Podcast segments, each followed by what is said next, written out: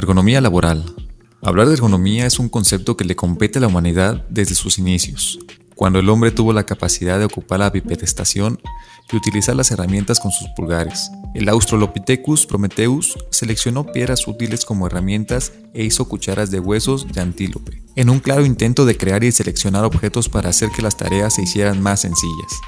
Se ha encontrado evidencia arqueológica de que herramientas muy sofisticadas, equipos para la caza y otros implementos en dinastías egipcias y en antigua Grecia. Una vez que el hombre descubrió el poder de las herramientas para la domesticación del trabajo manual, entró a un mundo de posibilidades y con ello a un mundo de responsabilidades y enfermedades nuevas. Con la revolución industrial, las máquinas como la hiladora Jenny, una máquina que produce hilos para hacer tela, y los trenes de laminación, un método de planchar minerales en láminas delgadas. Fueron desarrollados para mejorar los procesos de trabajo. Esta es la misma motivación detrás de la mayoría de los aspectos de la ergonomía.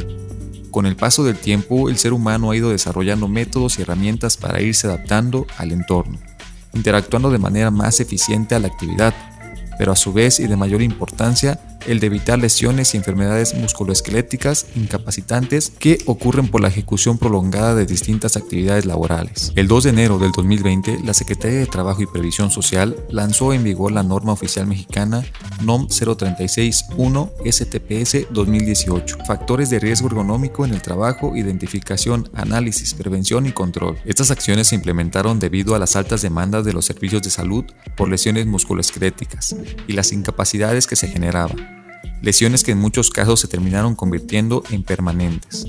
Lumbalgias, ciatalgias, artrosis, síndrome del túnel carpiano, hernias discales, fascitis plantar, solo por mencionar algunas de las tantas lesiones ocasionadas en nuestro cuerpo, debido a que, con frecuencia, la realización de una labor requiere de posturas forzadas, esfuerzos físicos, movimientos repetitivos y manejo manual de cargas que comprometen la integridad de los trabajadores. Ver por la ergonomía se ha convertido en una normatividad para los patrones laborales, los cuales están obligados a establecer los elementos para identificar, analizar, prevenir y controlar los factores de riesgo ergonómico, los cuales están obligados a establecer los elementos para identificar, analizar, prevenir y controlar los factores de riesgo ergonómico en los centros de trabajo derivados del manejo manual de cargas a efecto de prevenir alteraciones a la salud de los trabajadores. Esta norma es aplicable a todos los centros laborales donde los trabajadores realicen manualmente trabajos de carga, al menos una vez al día. Esto incluye tareas estáticas de levantamiento y descenso de carga, levantamiento y transporte manual de cargas,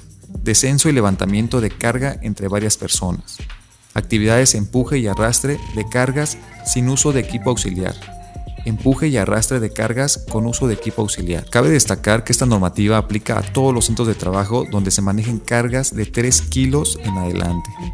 Un dato curioso es que las lesiones musculoesqueléticas son las enfermedades de trabajo más comunes en México, pues han aumentado en promedio un 14% cada año. De acuerdo con la Comisión Nacional de Mejora Regulatoria, CONAMER, la norma 036 deberá ser aplicada por cerca de 14.000 centros laborales que la Secretaría de Trabajo y Previsión Social detectó con manejo manual de cargas. Al final del año se espera que las empresas y el sistema de seguridad social ahorren hasta 10 mil millones de pesos en lesiones e incapacidades. Es verdad que se requiere tiempo y presupuesto para dar cumplimiento con esta norma oficial mexicana, pero los gastos por no implementar detecciones y medidas es mucho más elevado.